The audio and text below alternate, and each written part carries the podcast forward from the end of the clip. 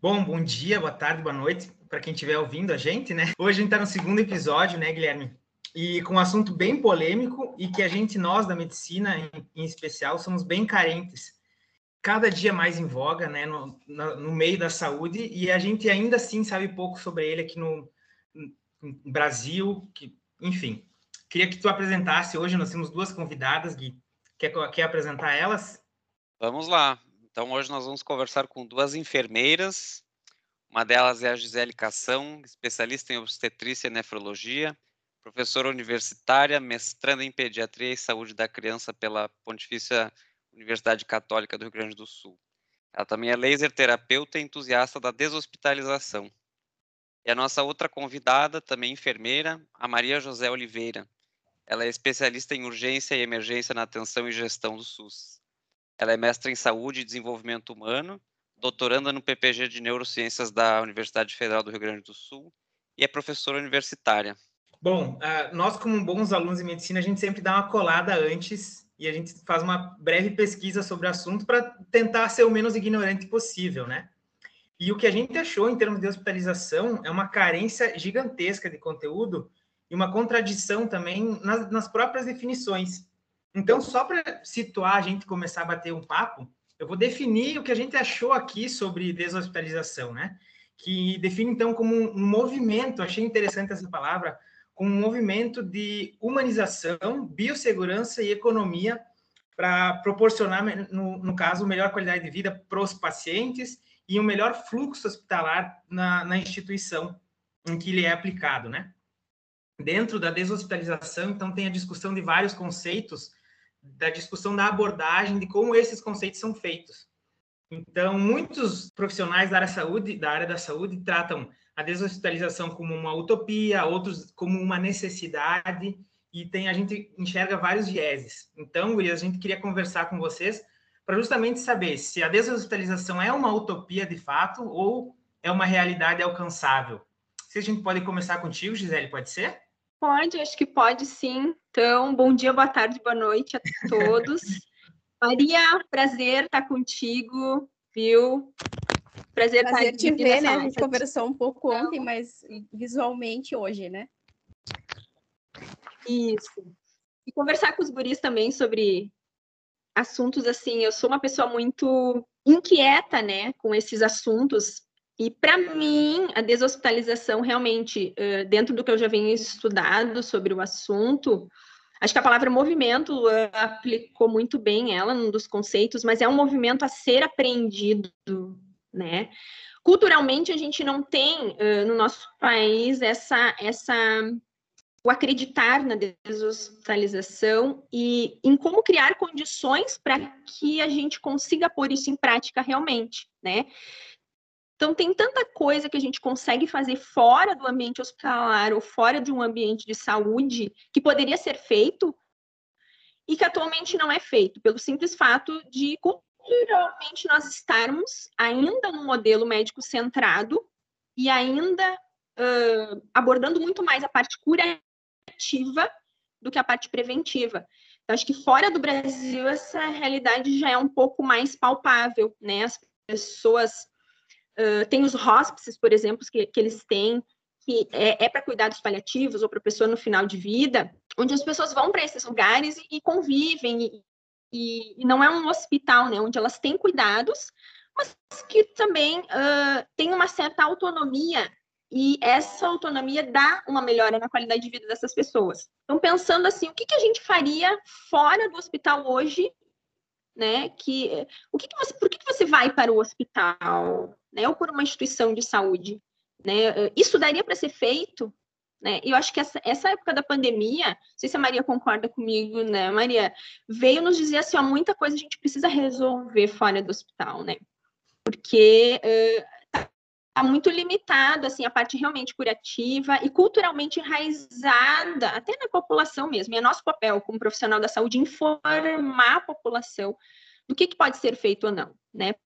Porque a informação é uma arma poderosa. As pessoas com informação correta conseguem discernir essas coisas e esse movimento começa a ser mais efetivo. Então, na minha percepção, é um movimento a ser aprendido e que totalmente uh, pode ser colocado em prática, né? Talvez com alguns ajustes e não acredito que em um curto espaço de tempo, mas médio e longo prazo, de repente, a gente consiga se empoderar mais, né, enquanto profissional da saúde autônomo, nós enfermeiros, né, falando, eh, inclusive fora do Brasil também a gente fala muito em práticas avançadas de enfermagem, que é o que dá essa autonomia para o enfermeiro, para ele ser mais resolutivo, né, a uh, prática clínica com as, as pessoas. Não sei o que, que, tu pensa, Maria, assim, mais ou menos, mais ou menos isso, qual é a tua percepção, não sei da tua vivência também do dia a dia, né, Uh, eu acho que é uma necessidade, é um movimento e uma necessidade, né? Uh, por tudo que a gente vem vivendo e já vinha vivendo de alguma forma com a superlotação dos hospitais e toda a concepção, né, que a gente tem de cuidado hoje.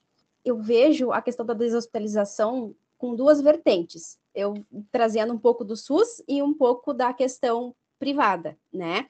Então, quando a gente pega a, uma instituição privada, eu hoje trabalho em uma instituição privada.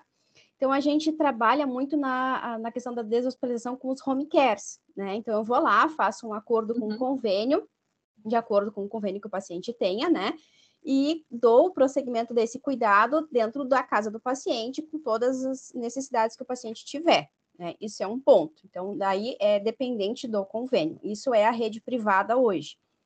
E na perspectiva do SUS, a gente trabalha eu já fiz, eu fiz estágio enquanto acadêmica aí nessa, nessa situação, que é o Melhor em Casa, não sei se vocês já ouviram falar, e é, assistência domiciliar voltada para pacientes oncológicos que a gente tinha em Pelotas. Eu, eu, me formei em Pelotas, então lá em Pelotas a gente tinha o PID, Programa Interdisciplinar de Assistência Domiciliar. Então a gente ia, digamos assim, com toda a equipe multiprofissional dentro da casa do paciente, né? Então havia não, não havia mais perspectiva de cura e aí então a gente acompanhava, né, na perspectiva dos, de dar as melhores condições de, de saúde, digamos assim, ou de vida, né? Cada dia era um dia no, para o paciente e para a família em casa. E aí a gente ia com uma ambulância mesmo do PID dar essa assistência de medicamento, assistência social, assistência psicológica e também espiritual, porque tinha um pastor que acompanhava, fazia, né, um momento de espiritualidade com os familiares para entender o processo de morte. Porque hoje, até eu trabalhei com os alunos no semestre passado, quem de vocês ou nas famílias de vocês, né, uh, costuma falar em relação ao processo de morte? Ah, eu quero viver assim, eu faço uma projeção de vida assim, mas como é que eu quero morrer? Como é que vai uhum. ser né? Uh, eu quero ser enterrada, eu quero ser cremada, eu quero. Então, isso é uma coisa que era trabalhado também, que a gente às vezes tem um tabu, digamos assim, social, quando pensa, né, em falar em morte. Então, nesse sentido, também tem essa assistência no SUS. Trazendo para Porto Alegre, que é a região que a gente está hoje, a gente tem dois, duas vias de assistência uh, domiciliar, que uma, uma é a rede hospitalar Conceição, que tem o PAD, se eu não me engano, e outra é a rede hospitalar Vila Nova, que dá assistência ali para a região da, da Restinga, alguma coisa assim. Só que a gente tem uma demanda tão grande de pacientes crônicos hoje, né, pelo processo de envelhecimento e toda essa questão, que então inviabiliza, às vezes, a, a, condição de dar deshospitalização a todos, né? Uh, a gente não tem equipes suficientes. E aí vocês vão dizer, mas é só a gente solicitar, então, ao Ministério da Saúde fazer um projeto, solicitar mais equipes. Só que aí a gente tem uma outra condição de verba, né? Porque a verba que é repassada para as EMAPs, para as EMADs, elas não, às vezes não cobrem deslocamento, custeio com equipe, material médico hospitalar e toda essa função.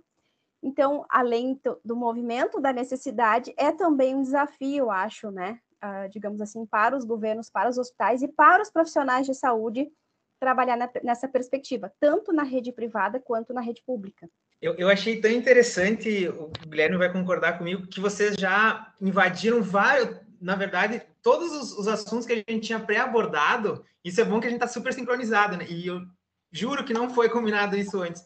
A Gisele falou ali da, da conduta, né? Centrada uh, no médico, né? A, a autonomia médica no atendimento à saúde, no caso, a não institucionalização dos, do, dos atendimentos, a Maria comentou sobre a questão ali que a gente ia provocar vocês na da comparação uh, SUS do público-privado, né, no SUS com o Melhor em Casa e os home cares, do assistência domiciliar com os planos de saúde, com as operadoras, enfim.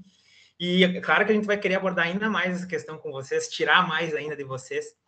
Uh, mas eu queria comentar com vocês da conduta da enfermagem, porque nós, uh, enquanto acadêmicos, falo isso, né? Nós médicos, a gente recebe o paciente pronto, seja no ambulatório, seja no pronto atendimento, seja, enfim, no serviço especializado médico, e, e a recepção desse paciente geralmente é feita pela, pelas equipes de enfermagem, né? E o protocolo mais famoso que a gente tem hoje em dia para essa triagem inicial dos pacientes é o protocolo de Manchester, né? Não sei se vocês ensinam isso para as alunas e tal, é, se é da, da rotina de vocês, mas um, uma questão muito importante dessa questão da deshospitalização é que o, os hospitais ou centros de saúde são os piores hotéis do mundo, ou seja, o paciente, o paciente chega no estado de saúde X e vai, vai piorando o seu estado de saúde dentro da própria instituição que vocês tinham comentado, que é onde ele deveria melhorar, né? Eu queria que vocês falassem uhum. sobre essa questão da, da um aspecto da enfermagem. Se vocês têm autonomia para, por exemplo, um exemplo que eu tinha comentado ontem com o Guilherme, né? Chega lá, eu, Luan, levei uma picada da abelha ontem, no hospital sou ficha azul, por exemplo, né? E lá no hospital eu vou ter contato com um Covid, positivei com Covid, sendo que eu poderia ter sido atendido. Eu queria saber se a autonomia da enfermagem nesse processo de ah, administrar o paciente quanto a risco. Eu sei que, com certeza, a enfermagem tem, autono... tem conhecimento suficiente para dizer esse é, esse é grave, esse pode ser resolvido mais rápido, mas vocês se veem como reféns do, do, do da conduta médica, uh, reféns do, de, uma, de uma protocolação, o que, que vocês enxergam sobre isso para agilizar o encaminhamento de paciente dentro, dentro de uma instituição hospitalar? Bem, eu acredito que vai muito do lugar onde a gente se coloca enquanto enfermeiro. Então, a cultura da formação médica, a cultura dos sistemas de saúde, como eles funcionam, infelizmente tem muitas coisas que a gente precisa urgentemente melhorar, né? A Maria acho que vai concordar comigo em algumas coisas e pode até divergir. Mas a gente tem muito essa divisão realmente, porque a rede hospitalar, tanto pública quanto privada, são empresas que visam lucro, que querem ter um retorno também econômico financeiro envolve política. Hoje, como a gente está nessa coisa da polarização tão franca, né, envolve tudo isso. Então, acho que vai muito, isso tudo vai continuar acontecendo e as nossas práticas de enfermagem estão aí para melhorar isso com foco no nosso paciente. Se a gente for pensar na segurança do paciente, é muito mais fácil, né, ele ter um evento adverso dentro de uma instituição de saúde do que em qualquer outro lugar. Isso já é comprovado com estudos, né? Então a gente está causando muito mais dano para as pessoas do que fazendo algo uh, para melhorar a condição de saúde dela. Então acho que vai muito do enfermeiro onde ele quer se colocar, né? E esse respeito que vem dos outros profissionais e do próprio da própria instituição e do próprio paciente vem com relação, é um reflexo disso. Como eu me coloco numa situação, que lugar que eu quero ocupar e esse lugar sendo ocupado por mim tem uh, responsabilidades, você vai precisar estudar muito, você vai precisar dar conta disso, né? Acho que a enfermagem ainda é uma. É, nós somos a maior força de trabalho dos serviços de saúde. Sem dúvida. Nós permanecemos com o paciente 24 horas por dia. É a única profissão que fica com o paciente 24 horas por dia. Então, eu acho que muita coisa não acontece ainda. Infelizmente, a gente precisa olhar para uh, a nossa, agora você bem bairrista, né, categoria, eh, na nossa categoria da enfermagem. Não, mas é, a, gente, a, a gente não melhora por nossa causa mesmo. A gente não, não está sabendo fazer por onde melhorar. E eu acho que isso precisa urgentemente ser olhado, né? Então, uh, e ainda no serviço de saúde, isso do particular e do SUS, a questão do, do estar pagando ainda faz essa diferença. Talvez não tanto nos, nos grandes centros, como vocês transitam mais do que eu, eu como estou mais para o interior, isso ainda é muito presente, né? Então, um exemplo, mulher que está no SUS tem que ganhar parto normal, mulher que está no privado é cesariana. As melhores práticas são oferecidas para quem está no, no, privado ou com convênio, mas no SUS não. É. Então, assim, a deshospitalização ela vem como uma política pública de saúde, como essa necessidade que a Maria fala. Mas como é que nós vamos dar conta disso trabalhando com, com princípios do SUS, né? Integridade, integralidade, uh, equidade, né? Uh, oferecer um bom serviço a todos, né? Do mesmo jeito, né? Indiferente se ocupa tal e tal posição. Então, eu trabalhei em, em várias, vários serviços de saúde, algo, eu conversava com o Lu antes da gente começar a gravar ali, é, eu me sinto incomodada com algumas coisas dentro dos serviços de saúde, eu não sei o quanto eu estou ainda maleável para me adaptar a essas condições, né? Porque eu estava me sentindo bem comprimida por essas coisas de questões éticas mesmo, de pedirem para eu mudar a evolução, né, de, um, de uma situação Nossa. que aconteceu, porque prejudica o meu colega, né? Não, eu vou escrever o que está ali, né? De não concordar com alguns procedimentos uh, uh, operacionais mesmo, o que cada um faz, né? O técnico faz uma coisa, o, o médico faz outra, o enfermeiro faz outra. De ter essa interpretação relação entre o papel de cada um e a gente precisar concordar com isso. Pacientes que internam, né? Eu sempre digo para os meus alunos, a gente precisa resolver o problema dele. Se ele ficar internado uh, muito tempo, vai acontecer alguma coisa com ele. A gente vai causar um dano e esse paciente vai ter uma sequela permanente ou não, ou vai uh, ir a óbito por uma coisa que a gente fez ou deixou de fazer. Isso é muito triste. Então, ali na nossa região onde a gente atende, por exemplo, fraturas de fêmur, né? A gente tem muito um índice muito alto de fraturas de fêmur, principalmente idosos. E a gente não tem um serviço de referência de trauma ali para nossa região, né? Ali no Vale do Paranhana, por exemplo. A gente tem que encaminhar para HPS de Canoas. Então, assim, ó, esse encaminhamento até se conseguir, a pessoa fica internada lá um, dois meses. E dentro desse um ou dois meses, Nossa. ela desenvolve infecção respiratória, ela desenvolve lesão por pressão, uh, ela desenvolve um AVE, né? Teve uma situação que me marcou é, muito quando eu estava. O próprio conceito fala da biossegurança, né? A pessoa internou, era uma, uma senhora rígida, 60 e poucos anos, ficou um mês internada nessa transferência, aguardando a transferência para a cirurgia do, do, da fratura de fêmur. Nesse tempo que ela foi internada, ela teve um AVE, ficou em estado vegetativo dentro do hospital. Ela poderia já ter alguma probabilidade de desenvolver isso. Mas imagina, a camada, né? Usando anticoagulante por causa da fratura ali. A gente cria condições também para causar dano nas pessoas muitas vezes, né? Isso é preocupante demais. Como é que a gente resolve isso na regionalização ali? A gente não vai ter na nossa região ali, por exemplo, um hospital para cada coisa. Isso é, não vai existir isso. Mas a referência precisa ter uma referência, né? Em obstetrícia, o neonatal, né? Como é que a rede de atenção à saúde está se organizando para dar conta disso? E quando não se organiza, como é que a gente pode lançar mão, dar ferramentas para os profissionais trabalharem com a deshospitalização? Porque aí que está o diferencial. Se eu não dou conta dentro das instituições de saúde, é um pecado, né? Os idosos agora tendo que ir para o hospital para aplicar uma, um antibiótico por exemplo, que poderia ser aplicado no seu domicílio, né? Tá, tá propenso a correr um risco ali, a pegar uma, uma infecção respiratória.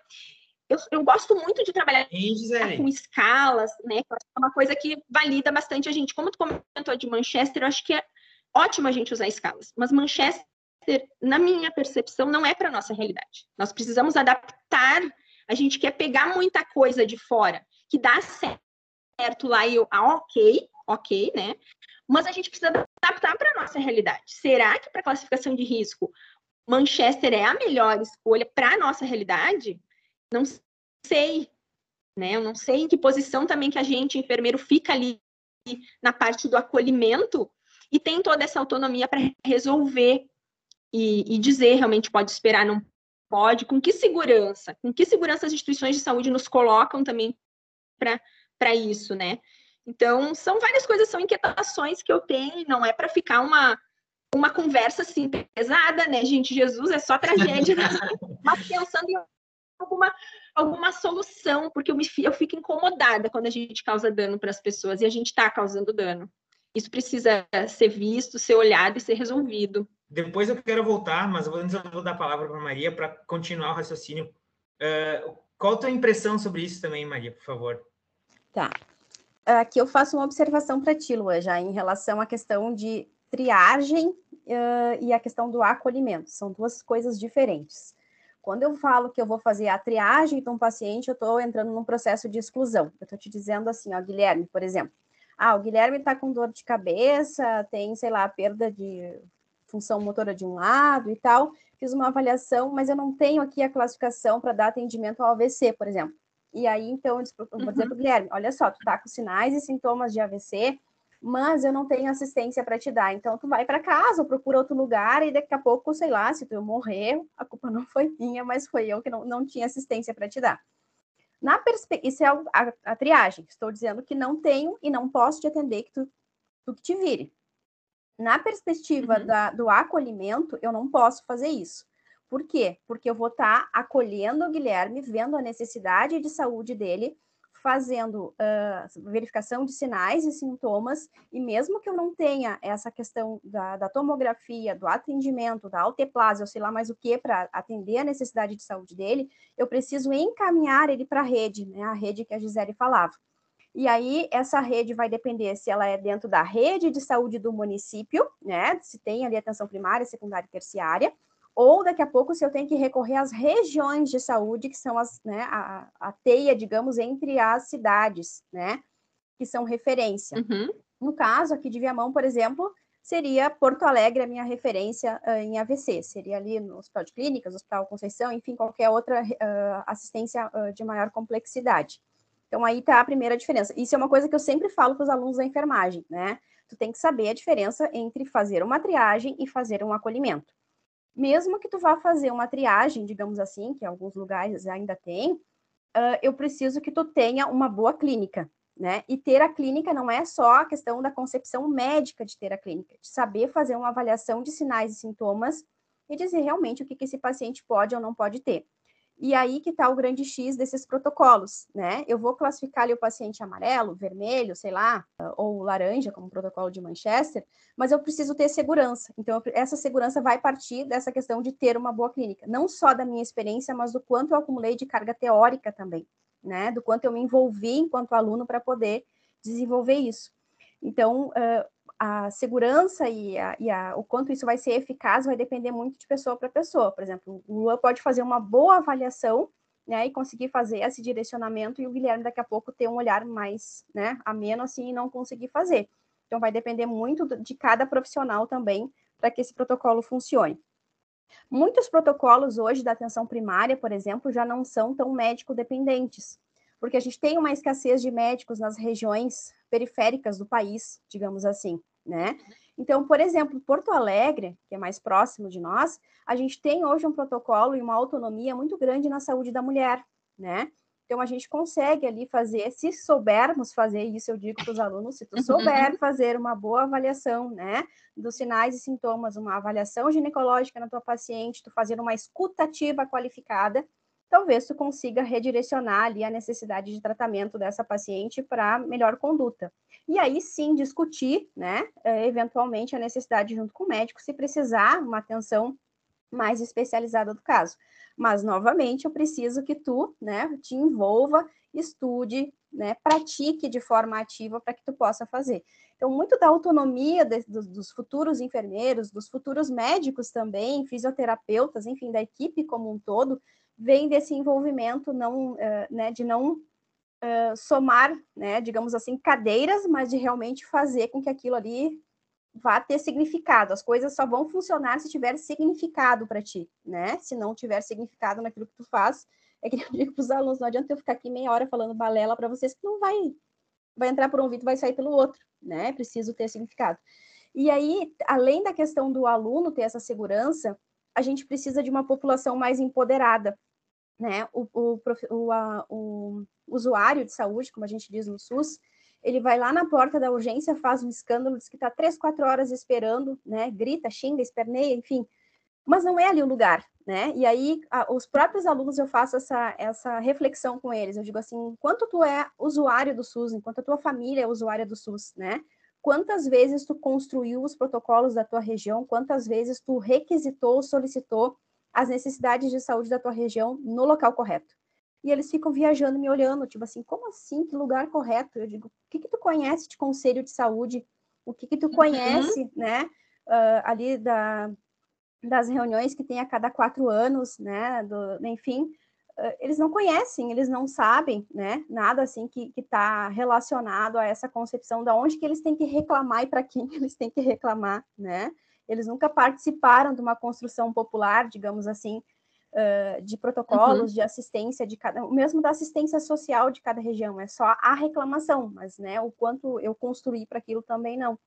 Então, essa, essa questão, né, que a gente fala, que envolve a deshospitalização também, é uma faca de dois gumes, né? Nós profissionais temos responsabilidade, mas os usuários do sistema, os usuários dos hospitais privados também têm essa responsabilidade, né? Lá no Hospital Moinhos a gente tem uma cartilha já na entrada, né? Os direitos e deveres do paciente. Existem os direitos e deveres dos pacientes do SUS também, né? Mas o quanto essas pessoas sabem disso e utilizam isso, né? Quase nunca. Maria, tu trouxe uma coisa que eu acho muito importante, que é essa questão de realmente, por um lado, o usuário do sistema de saúde, ele não está informado sobre onde é que ele tem que ir, qual é o serviço que ele tem que acessar primeiro, é, ele tem determinados sintomas, ele está se sentindo mal, ah, eu vou para a UPA, eu vou para o posto de saúde, eu vou para emergência. E acho que, por outro lado, o próprio desenho do nosso sistema de saúde, ele também é confuso. É, se a gente vai avaliar, por exemplo, né, a, a UBS ela, ela, é uma, uma coisa mais universal, a gente mais ou menos sabe. Mas, por exemplo, quando tu pega um, um postão da Cruzeiro, né? Atenção secundária. Aqui, é uma barafunda, porque é uma coisa, é centro de saúde, é posto de e, saúde. Isso, isso que a gente está falando de uma referência, né? O hospital é, é um caos e esse caos é referência. A é gente é tem, referência. inclusive, a Maria comentou, a gente tem o telesaúde aqui. Porto Alegre é quase uma utopia para o resto do Brasil, né? Então, assim, eu acho que, é, por um lado, assim, como é que a gente pode educar o paciente para ele saber onde é que ele tem que ir? E, por outro lado, como é que a gente pode organizar esse sistema para ele ser mais intuitivo para o usuário? Sim, isso eu vou te, vou trazer a minha experiência enquanto acadêmica passada e o que eu penso para planejamento de aula para meus alunos desse próximo semestre, né? Que eu vou ter que trabalhar com a atenção do SUS. Uh, já viu falar em sala de espera Tá? É uma coisa básica, muito básica, né? Bem primordial, assim, mas a gente uhum. consegue transformar muita coisa na sala de espera. Pegar lá a unidade básica de saúde, onde os, os pacientes estão esperando pela consulta, pela vacina, pela verificação de sinais, seja lá por quê, né? E trazer esse aluno que está iniciando lá, né, na base, o princípio da educação em saúde, né? E é isso que a gente fazia quando começou. Quando começou lá em Pelotas, por exemplo, não era protocolo de Manchester, era avaliação e classificação de risco a partir do princípio da humanização. E aí a gente fazia exatamente essa sala de espera, né? Por que, que o senhor ou a senhora está aqui? Né? O que, que lhe trouxe até esse serviço? Ah, eu estou aqui porque eu estou com dor de cabeça. Ah, mas o senhor ou a senhora não tem uma unidade básica próximo da sua casa. O que, que é o famoso postinho? Eu detesto a palavra postinho, então, unidade básica de saúde. Postinho. É, aí, então, ah, tenho. E por que que não foi? Ah, porque eu tenho uh, que trabalhar até às 18 horas daqui a pouco e fecha às 17. Pensando nisso, hoje a gente já tem né, o processo estendido aí de atendimento das unidades básicas é. de muitas regiões aqui de Porto Alegre e acho que da região metropolitana também, que é estendido até às 22 horas, pensando na população que hoje trabalha. Então, a gente tem oportunidades, né, dentro dessas salas de espera, de um princípio bem básico de tentar transformar, porque a gente só consegue transformar através da comunicação, da informação, né? Assim como existe a desinformação em saúde, que as pessoas passam as desinformações, as coisas erradas de um para o outro, acho que a gente pode trabalhar no princípio, né, uh, dessa, dessa condição também de, de informar, né, de levar. Isso é uma coisa que eu falo muito em sala uhum. de aula, né, às vezes para os alunos, olha, isso que tu aprende aqui não é para ti, porque o conhecimento ele precisa ser passado, né, para ele ter, ter, um significado. Então, uh, se tu vê alguém que precisa, que não sabe para onde ir, o que fazer, orienta, ajuda, né? O que, que é atenção primária, o que, que é atenção secundária lá do posto da Cruzeiro, que é uma bagunça, o que, que é atenção terciária lá do Hospital de Clínicas, que tem né, alta complexidade, o que, que são tecnologias, né?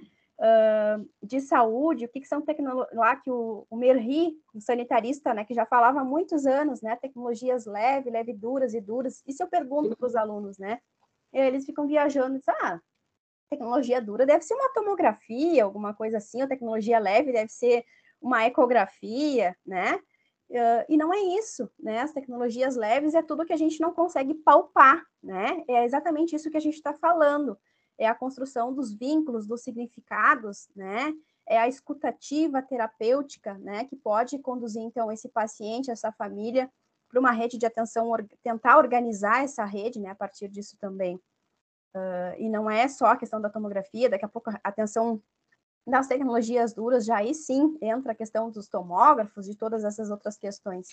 Então, acho que tudo parte do princípio da informação, né? Mas a gente precisa também que os educadores queiram, né, fazer essa reflexão que não é fácil, né? E exige da gente também fazer essa, é, toda essa reflexão com o aluno, né? E construir, né, o, o saber e não simplesmente sedimentar aquilo que já tem, né? Vou pegar lá como se eu abrisse a cabeça de alguém e colocasse um monte de informação e eu, não, preciso fazer as pessoas refletir em cima daquilo para que aquilo tenha significado e realmente se torne realidade, né? É, eu, a gente tinha um roteiro para essa conversa, mas ela está tão boa que eu, que eu vou suspender por hora esse, esse roteiro para retomar algumas coisas que as duas comentaram.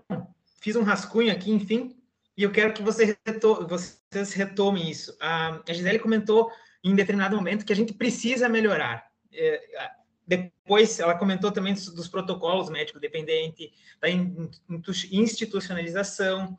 A Maria comentou também uma coisa bem importante do empoderamento profissional.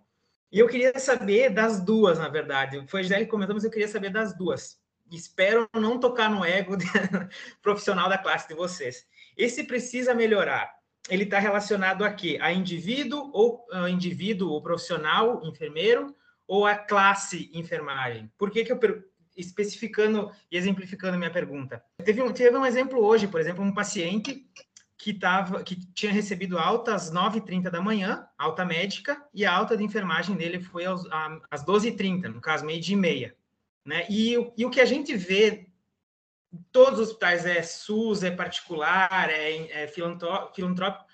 Uh, esse, esse protocolo e procedimento, inclusive, uh, o, o, episódio anterior a gente falava de tecnologia da informação na área da saúde e a gente comentou, né, que tem uma estatística de que um plantão de seis horas as enfermeiras elas passam em média três horas, ou seja, quase metade, metade na verdade desse plantão de frente para um computador e não na frente de um paciente seja, isso é um dos fatores que, que gera essa complicação do paciente ainda na internação, né? Isso a gente não está falando nem daqueles pacientes com prognóstico reservado.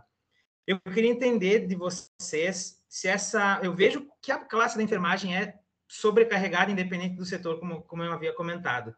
Tem, vocês devem saber que a, na gestão da enfermagem tem um cálculo que se diz que é uh, dimensionamento de enfermagem. Dimensionamento de pessoal. Sim, que é, usa algumas escalas, né, também. Enquanto a Maria falava, eu pensava nesse fazer sentido, né, ter significado e fazer sentido. Quando tu fala isso no, no a Maria, agora eu tentei uh, compilar o que vocês dois trazem uh, nesse último momento e, e, o Guilherme também, uh, do fazer sentido, né? Então essa mudança nós precisamos mudar. Eu acho que primeiro individualmente individualmente, mas que, como a Maria falou, esse mudar individualmente não pode ficar só comigo, ele precisa, como que por osmose, passar para toda a equipe uh, de saúde. Nós, enfermeiros, eu ainda vejo que nós temos muita dificuldade em delegar, né? A gente tem essa dificuldade, então a gente fica naquele plantão meio que apagando incêndio, querendo fazer de tudo um pouco, e a gente acaba correndo e não fazendo nada. Então, o capacitar a equipe para que você consiga delegar com confiança, né? Vai te proporcionar esse momento, porque aí a gente diz assim, ah, agora eu vou sentar na frente do computador, como diz o Luan, e fazer a minha SAI, que é a minha sistematização da assistência de enfermagem. Gente, você não faz a SAI só quando você senta na frente do computador, está equivocado. A tua sistematização da assistência de enfermagem começa desde o momento que você recebe o plantão e já orienta a tua equipe para os direcionamentos de prioridade. Então, uh, acredito que a mudança é individual, essencialmente, mas como que por osmose isso deve passar para a tua equipe, primeiramente, e depois uh, para a equipe toda de saúde, e também aí vai chegar uh, no paciente, na pessoa que a gente queira atender, né? Então, acho que faz, precisa fazer sentido, precisa ser, ter significado, como diz a Maria mesmo, né? Senão a gente fica correndo que nem umas baratas tontas e não resolve nada. Então, acho que individualmente, primeiro, deve ser. E aí depois a gente. E uma coisa, quando a gente falava de protocolos, quem é que senta para fazer protocolo? Isso, como a gente faz, né, Maria, os procedimentos operacionais padrão lá, né? Tem uma pasta linda e maravilhosa. Falar, quem é que né? lê isso? Quem é, quem é que lê isso? Quem é que constrói isso? A gente chama a nossa equipe para isso. Os protocolos da nossa atenção primária, um exemplo. O cidadão, o usuário, o indivíduo, ele é chamado para construir esse protocolo. E aí eu já vou para a área da pesquisa também, que eu fico me preocupando. Tá esses artigos é chamado, que a gente né? Muito pensa. indivíduo. E, e, a gente tem essas pesquisas que a gente faz que tem certa tem relevância, mas até que ponto ela chega de forma entendível para as pessoas que devem ter essa informação? Então a gente é muito uh, esmagado em termos de publicar em revista, em periódico de alto impacto. E quem é que lê esses artigos? A pessoa que participou do meu estudo, ela nem sabe para onde foi parar esse dado que eu coletei dela. Então, assim, como é que a gente faz as pessoas de todos os níveis participantes, níveis que eu digo assim, população, profissional da saúde, gestor, como é que a gente pode se organizar para todo mundo participar desse processo de construção de POP, de construção de protocolo, e que a gente consiga chegar num denominador assim comum, né? Porque uh, isso gera muito conflito e a gente geralmente foge do conflito. Eu adoro um conflito porque nesse primeiro momento assim, eu te dá aquela pressionada, tu desestabiliza, mas é daí que brotam as coisas que são interessantes. Ninguém, a gente não consegue uh, estando numa mesma vibe o tempo todo, ter insights, ter, a gente precisa de um cutucão assim, e o conflito vem para isso. A gente pegar esse conflito, o que, que nós vamos fazer com isso? Que deve ser uma mola propulsora para um, um desenvolvimento, né? Uh, mas aí o Luan que é uma, uma receita mágica. Como é que a gente faz isso, né? Como é que botar? Acho que é muito individual, porque com uma equipe eu consigo trabalhar de um jeito e funciona bem, com outra equipe eu já vou ter essa estratégia e vai ser um desastre. Então eu vou ter que adaptar. O meu papel como enfermeiro líder de equipe é extrair o que as pessoas têm de melhor. Se ela não é tão boa em uma coisa, eu vou dar condições para ela melhorar, mas eu vou explorar o que ela tem de melhor. Ela vai me dizer, eu não gosto de trabalhar com criança. Ah, vou botar ela na pediatria já para ela aprender, né? Acho que não, não é por aí. A gente precisa extrair o que as pessoas têm de melhor e a partir daquilo que elas, onde elas estiverem confortáveis, né, elas conseguem então ver as limitações e trabalhar com as limitações. Agora eu já misturei todos os assuntos, Maria, passo a bola para ti e tu te vira. E agora dá um jeito, né, para continuar a conversa. Pegando um pouquinho do que o Luan estava falando, né, e um pouco do que tu trouxe, eu acho que historicamente, né, a classe da enfermagem tem um processo de des, uh, desunião, digamos assim, né, uh, eu acho que isso é, é histórico e ainda existe até hoje, né, e é uma coisa que precisa ser trabalhada, não sei de que forma, talvez na ainda na concepção de formação, talvez, né? E precisa, como bem disse Luan, trabalhar muito a questão de ego, né? Não, de, de todos os profissionais como um todo. E a questão uh, que tu falava, né, uh, né, Gisele, da, de que a gente é um povo, né? Faz várias coisas ao mesmo tempo, tenta apagar incêndio e às vezes não faz nada. Então, a gente, eh, eu gostava, eu aprendi muito com uma enfermeira até lá do hospital de clínicas, que ela dizia que a gente tinha que aprender a gerenciar o tempo, né? Então, uh, tu tem que chegar, pegar um plantão e ver exatamente assim, ah, eu tenho isso, isso e isso, que é fixo, né? Digamos assim, como se fosse uma receita de bolo, e a partir disso que tu tem fixo, depois tentar trabalhar as intercorrências para te não ficar, então, afogado no meio, né? Ou queimado no incêndio e não conseguir resolver nada. E é isso que a gente tenta passar quando a gente fala em gerenciamento, né? Uh, do seu, do seu alto trabalho, digamos assim, para os futuros enfermeiros, e, e também uh, para o gerenciamento, quando se fala em gestão de equipe, né? Falar justamente isso que tu trouxe, né? De trabalhar as, as habilidades, né? E as competências de cada técnico, porque todas as, trabalhar com pessoas é difícil, né? Porque cada pessoa traz uma cultura, tem um sentimento, né? A gente diz que as pessoas não têm que, uh, como é que eu vou dizer, trazer para o trabalho os problemas de casa, mas não é o que acontece, né? E às vezes a gente faz gerenciamento de relações de família mais gerenciamento de trabalho, então se torna uma coisa bastante pesada. Maria, mas... eu posso só pegar um gancho no que tu estava comentando. A gente comentou sobre essas questões, esses problemas que existem no manejo das equipes. A Gisele comentou que, que ela é uma enfermeira líder de equipe. E eu, eu senti justamente a falta de, de comentar essa questão da cultura. É, eu acho que num, num, qualquer ambiente de trabalho, qualquer profissão que a gente tem, qualquer tipo de relação social, a gente tem essa questão de culturas que se formam, né, os hábitos que se formam ali e as expectativas que uns têm, têm em relação aos outros. Assim, e co, como é que a gente pode criar uma cultura mais proativa, mais empoderada por parte do enfermeiro? Assim, como é que vocês enxergam essa questão? Uh, Guilherme, eu acho que quando a gente trabalha lá as relações de equipe, né, que a gente aprende lá na faculdade, que a gente teoricamente tenta passar para os nossos alunos também, o gerenciamento das relações de equipe, né, de tentar às vezes ser mais imparcial, digamos assim, Uh, e não botar muito, ah, eu não gosto de ti, Guilherme, mas tu tá na minha equipe, né? Então eu vou favorecer o Luan, que eu gosto mais e que também tá na minha equipe, e eu vou te dar todo o trabalho pesado. Não, né? Uh, a gente tem que tentar, então, ser meio imparcial, né? Digamos assim. Mas aí vem aquela concepção de cada um, né? Tem pessoas que levam para o coração, que às vezes não conseguem fazer isso. Então é muito da personalidade de quem está à frente dessa equipe, dessa liderança também, né? Uh, e aí entra uma questão mais profunda, né? Porque eu não tenho como modificar algo que veio de casa, né? Que foi a formação da tua personalidade, com as coisas que tem de identidade lá da tua família, né? Isso eu não posso modificar mas a concepção de respeito, de empatia, de educação, né, como um todo, de trazer isso para dentro da equipe, né, precisamos nos respeitar, precisamos trabalhar, trabalhar em conjunto, estamos aqui em prol de um bem comum que é o paciente, senão não estaríamos, né, então, é, trabalhar nesse sentido, então, de ter um foco, que o nosso foco, no caso, é o cuidado e é o paciente.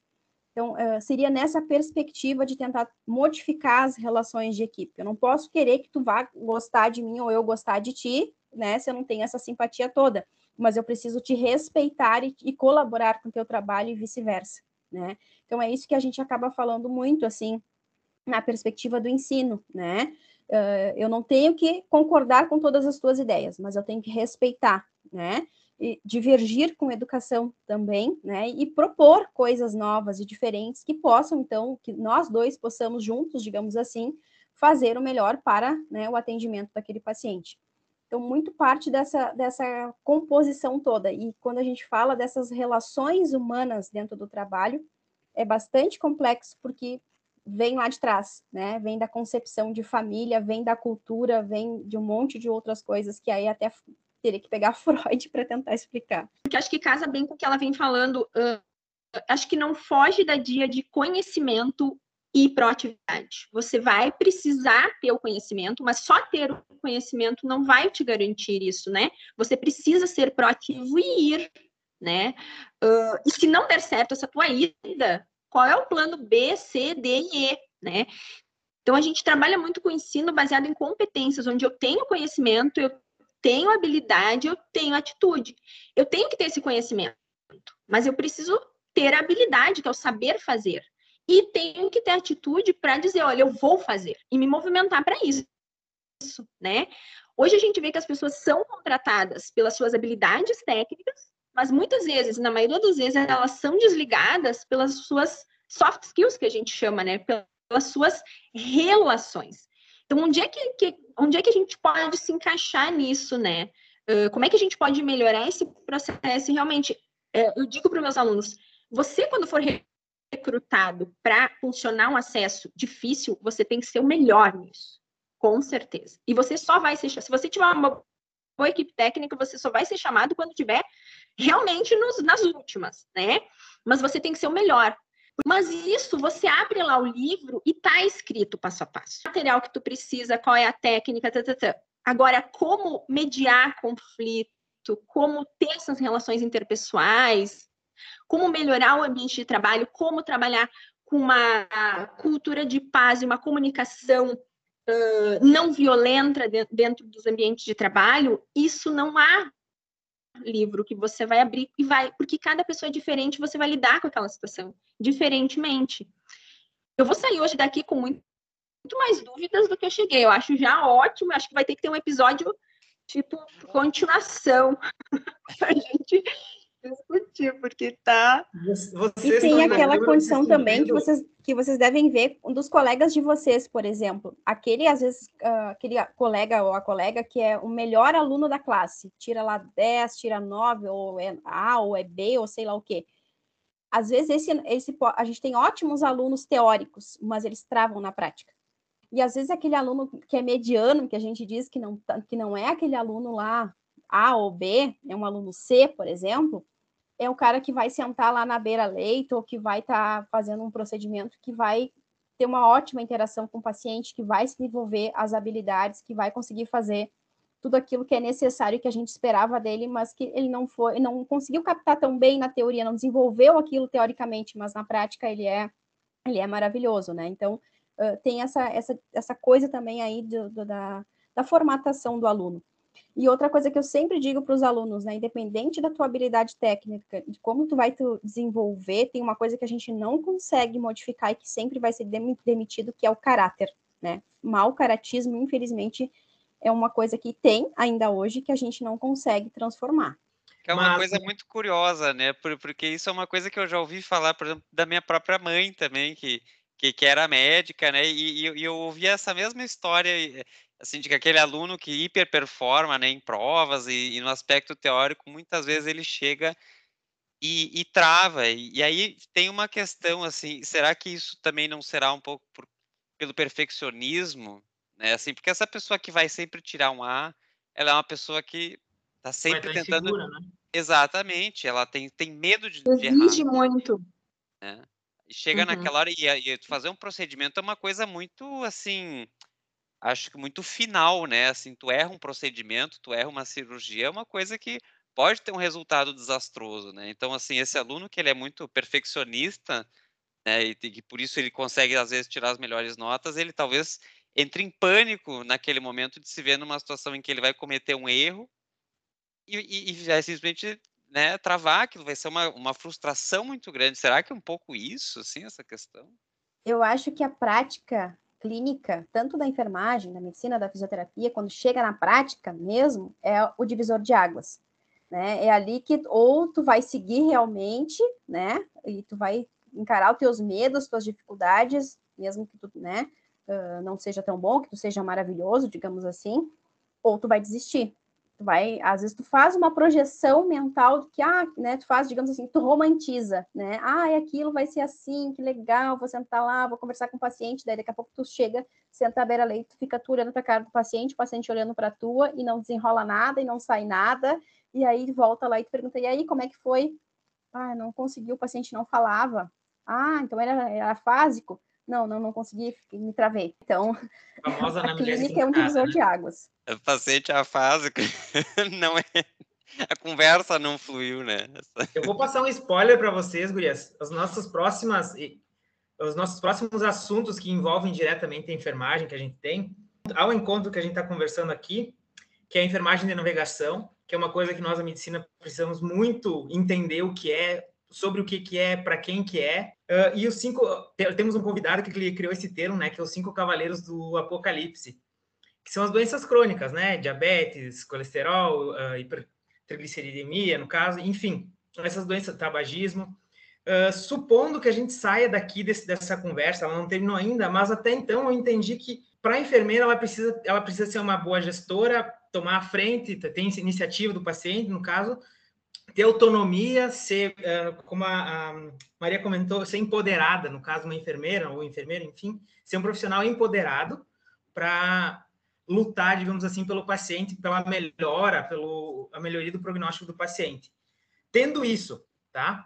Tendo estabelecido isso como uma verdade, para aquele paciente que está no ambulatório, está no melhor em casa, na prática, o que, que vocês uh, diriam para uma enfermeira, para um aluno, qualquer membro de uma equipe multi, uh, multidisciplinar, o que, que ele precisa fazer, uh, quais ou técnicas, dicas, como a Gisele falou, que eu gosto de receita de bolo, né? Qual seria a receitinha de bolo para adesão dos pacientes enquanto atendimento ambulatorial, para que ele não venha a precisar de um atendimento mais complexo. A gente viu na.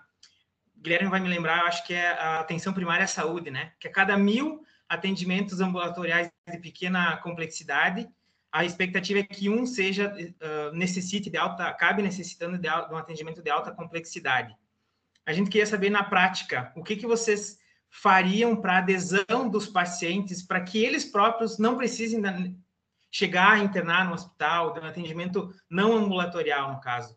Eu acredito que, primeiro de tudo, a gente precisa uh, ter essa relação, manter essa, uh, esse vínculo, essa ponte, né?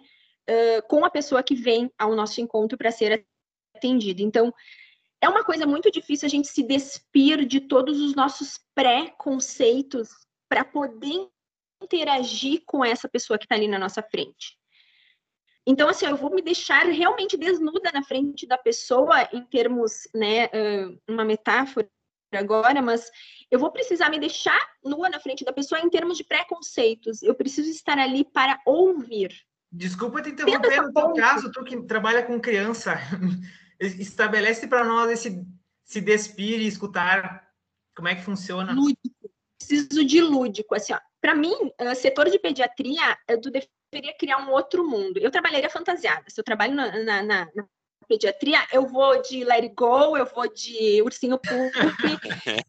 eu acho que a gente precisa. A controle de infecção vai me matar, né? Obviamente, mas acho que a gente precisa acessar uh, esse lúdico da criança, né? O brinquedo terapêutico é um recurso que a gente pode utilizar e que tem muita eficácia, né? Então, mostrar, ter o bonequinho que tem o, o catéter, que tem, e mostrar para a criança isso, mas você vai precisar contar essa história, você vai precisar entrar naquele mundo de fantasia, que eu acho que também os adultos não, não seriam tão prejudicados se a gente, claro que não infantilizar, mas acho que a gente usa pouco o lúdico com adulto também. Acho que a gente poderia explorar mais o lúdico, inclusive com pessoas adultas, né? Com os idosos funciona muito bem também, até porque são os extremos, né? E como a minha avó dizia, eh, quando a gente vai ficando velho, a gente vai voltando a ser criança. Então, acho que essa relação, essa conexão, né, de eu não ter preconceitos e ter uma escutativa, como a Maria já falou, né, de, assim, ouvir o que a pessoa está me falando realmente, não interpretar antes do tempo e tirar minhas próprias conclusões, né?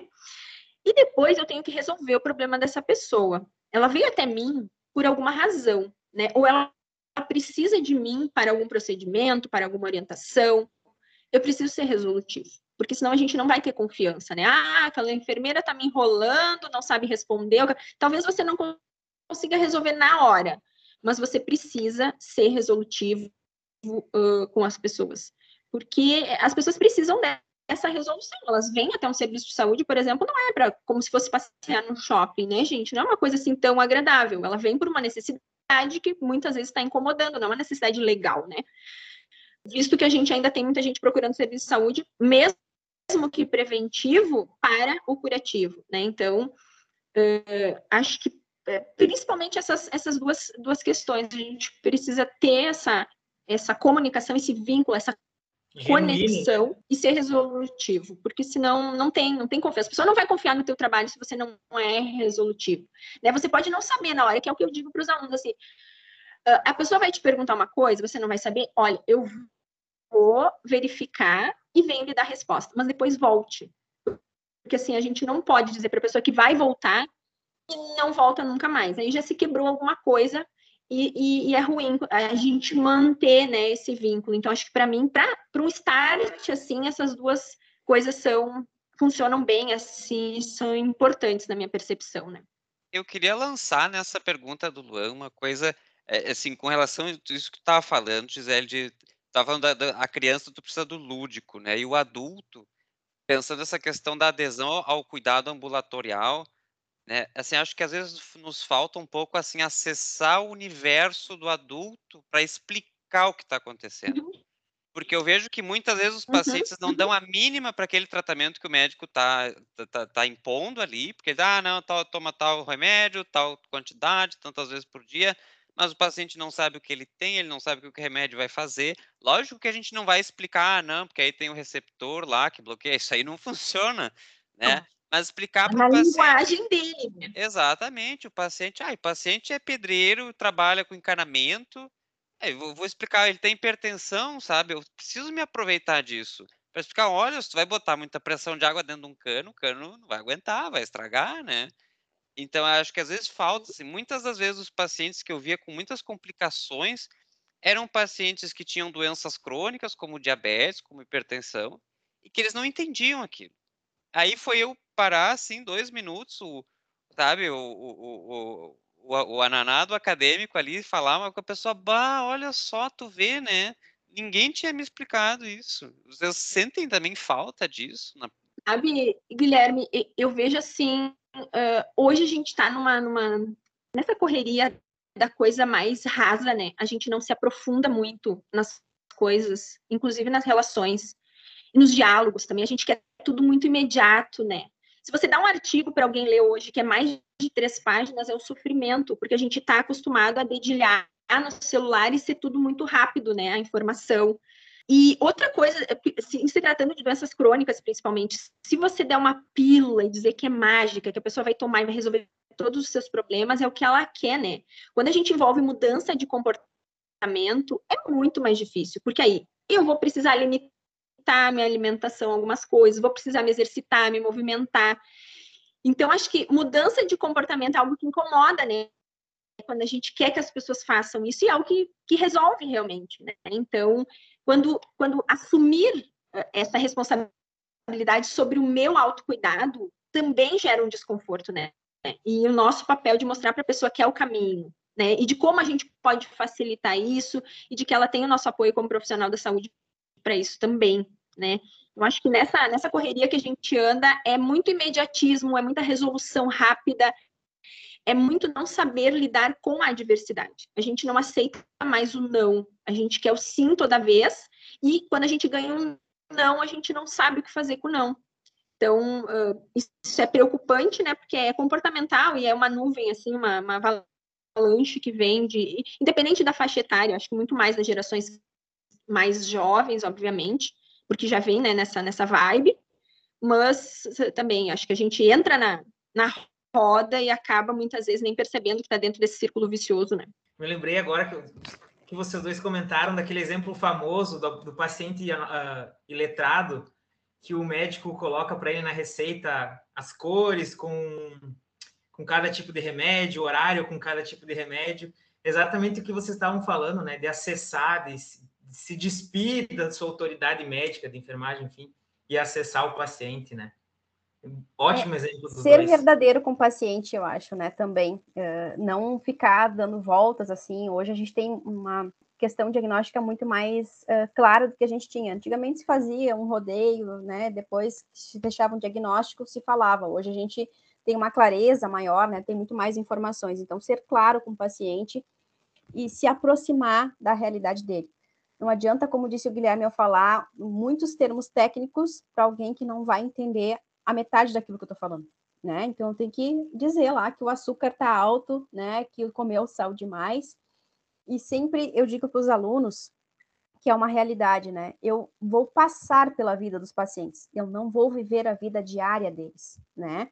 Então, eu preciso, uh, novamente, empoderar, informar esse paciente de tudo que pode acontecer com ele ao longo desses dias que ele não vai estar comigo, né? Ou que eu não vou ver ele, eu enfermeira, ou eu médico, ou eu nutricionista que seja, para dizer, olha, se o senhor não seguir essa receita, né, de acordo com aquilo que a gente está falando, vai acontecer isso, isso, isso, isso. Quer dizer, eu dizia para os pacientes atenção básica, né, eu não posso estar todos os dias dentro da sua casa, mas eu também não posso dizer para o senhor que o senhor tem que comer salada todos os dias porque não tem condição financeira para comprar salada todos os dias. Mas então vamos reduzir a carga de açúcar, né? Vamos reduzir aí sei lá, a, a, quantidade de sal que a gente bota nessa comida, vamos reduzir o óleo, daqui a pouco troca pela banha lá, né, de porco, digamos assim, que a, hoje nutricionalmente se diz que é uma coisa melhor do que o óleo de soja, por exemplo. Uh, enfim, trazer a, a, nossa prescrição, digamos assim, mais próximo da realidade do paciente, daquilo que ele realmente vai conseguir executar, né, e não daquelas coisas mirabolantes, digamos assim. Não só executar e compreender, né? E compreender, né? os idosos, principalmente, usar aquelas caixinhas. A gente tem muitos idosos ainda com alto índice de analfabetismo, né? Até a quarta série, às vezes nem tem a quarta série. Então, ele não vai saber ler qual é o medicamento de agora ou de depois, sei lá. Mas aí quem sabe fazer uma caixinha com sol, com uma lua, com coisinha de, do meio-dia ali, né? Colocar cada medicamento dentro daquilo e dizer, olha, o senhor vai tomar isso aqui de manhã, vai tomar meio-dia, vai tomar de noite, né? Para fazer com que pelo menos a terapêutica ele consiga seguir dentro daquilo que ele compreendeu. É muito do que a gente fala para o paciente também, né? Uma vez a gente teve uma paciente que a gente disse, ah, a senhora tem já cinco filhos, né? Então vamos começar com a pílula anticoncepcional, a senhora vai tomar todos os dias, vamos cuidar dali alguns meses ela voltou gestante novamente. Ah, o que, que aconteceu? Não, é que eu colocava a pílula no feijão, daí todo mundo comia todo dia, aquela coisa. Então, não houve o um entendimento, houve falha da comunicação, né? E aí vem essa necessidade de uma maior aproximação com a realidade e entendimento do paciente também. E com aquilo que ele pode realmente executar, né? Porque não adianta dizer que tem que comer salada todo dia se a condição não condiz com a realidade do paciente. A gente acha que isso são casos isolados, né? Mas é, é muito mais comum do que a gente imagina e concordo contigo que a culpa é nossa. A gente não conseguiu se comunicar adequadamente, né? A gente teve um exemplo agora, a gente passou pela pneumologia, de um paciente que o adesivo de nicotina, sensação de tabagismo, estava mascando o adesivo. E isso traz complicação uh, ou retarda a melhoria e acaba acarretando no quê?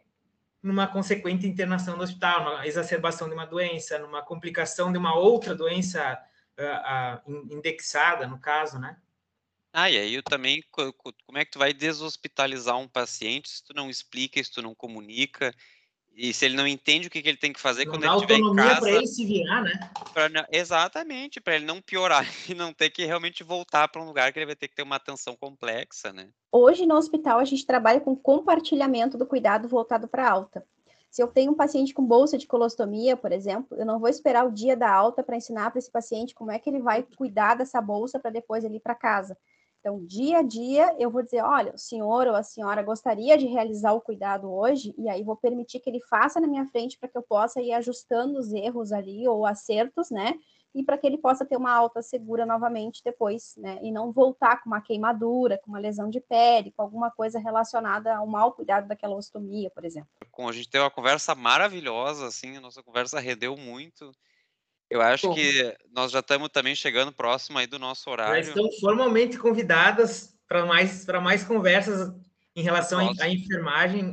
Vocês estão dando aula não só para acadêmicas de enfermagem, mas de medicina também, tá? É. claro isso. Que bacana, acho... gurias. Vamos, de é, repente, vamos fazer nossos... Uma coisa que a gente reclama bastante para os nossos orientadores, assim, que eles... A, a, gente tem o privilégio de estudar na, na URGS, que é uma das melhores faculdades de medicina do Brasil, tem os melhores médicos, alguns melhores do mundo, Brasil, enfim. Porém, são, são profissionais que estudam para ser médicos, nenhum deles estudou para ser professor, né? E eu acho que falta essas conversas francas, a gente aprende muito mais do que sentado com a bunda na cadeira, escutando aquela aula convencional. Vocês passam a vivência, mas sem deixar de lado a, o referencial teórico, sem, uh, sem deixar de lado o protocolo que a gente discutiu bastante, sabe? Eu acho que é assim que a gente aprende. E a gente é muito grato por isso e a gente quer levar adiante essas conversas que a gente está tendo com, com vocês, com os outros convidados que vão vir, enfim. E, e, ser profissional da saúde é ser educador em saúde. Você vai educar sempre o paciente que você atender, o, a família, uh, o colega. Então, assim, ser profissional da saúde é ser um eterno educador e você precisa criar estratégias para isso, né?